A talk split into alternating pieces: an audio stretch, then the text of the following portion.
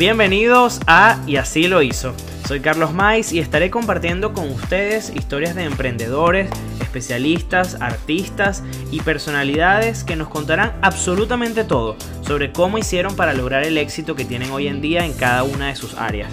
Y además, estoy seguro, nos dejarán contenido y lecciones que inspirarán a todos a tomar acción en nuestras vidas. Por eso, hoy los dejo con un nuevo episodio de Y así lo hizo.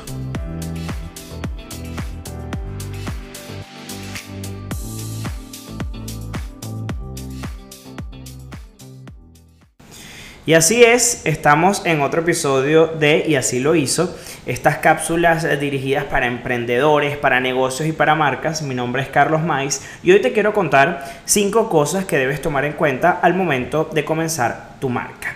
Y en primer lugar, te podrá sonar algo muy básico, pero debes evaluar el nombre que quieres tener como marca y su disponibilidad. ¿Por qué? Porque es importante que no sectorices tanto ese nombre, ya que luego al momento de crecer o de expandirte, eso pudiese limitarte y vas a tener un, un problema de branding y de posicionamiento para cuando quieras crecer, ¿ok?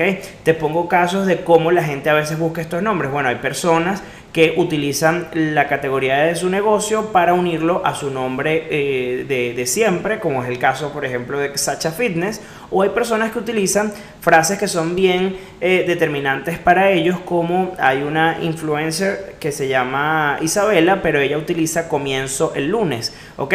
Para dar consejos de todo lo que es creación de hábitos, metas y todo este tema que tiene que ver con comenzar, ¿ok?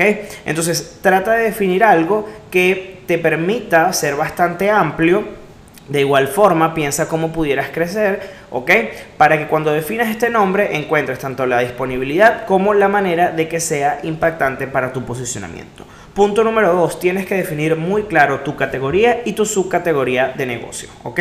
¿Por qué? Porque esto te va a permitir, en primer lugar, encontrar referentes también identificar quiénes pudiesen ser tus competidores y no confundir a tu audiencia. Muchas veces cuando estamos en el proceso de creación de marcas, de productos, de servicios y de hasta de, nuestro contenido, eh, confundimos un poco las categorías a las cuales nos queremos dirigir. Entonces es importante que tú, por ejemplo, si estás hablando de automóviles, ¿ok?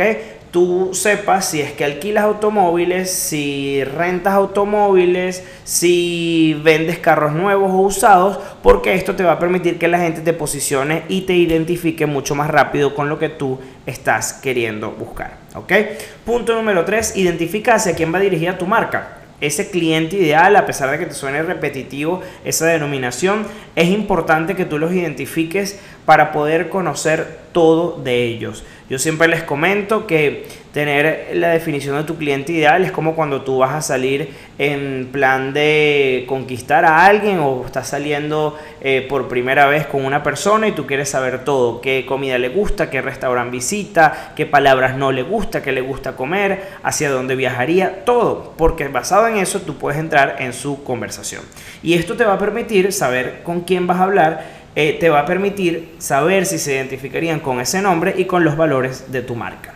Punto número 4, crea los perfiles en todos los medios que puedas utilizar y unificar. ¿Por qué? Porque me han llegado a las asesorías que ofrecemos en la empresa personas que tienen un nombre completamente distinto en cada uno de los perfiles sociales. Y esto a nivel, tanto para los buscadores como al momento de dar tus perfiles o que la gente te consiga, es bastante complicado. Entonces, si nos podemos evitar este problema desde el momento que estamos comenzando nuestra marca es ideal. Unifica esos nombres, haz que tu página web sea la misma, el mismo usuario que vas a encontrar en Instagram, en Facebook, en YouTube, en las plataformas que vayas a utilizar. Hay personas que no se han tomado ni el tiempo de buscar si la URL, ese nombre de página web, está disponible. Y eso es súper importante porque tú te imaginas que luego algo que no tenga nada que ver con tu marca o tu negocio tenga ya eh, tomado ese, esa, esa URL. Entonces es súper importante que por favor chequen los perfiles si están disponibles y creen los perfiles con un mismo nombre.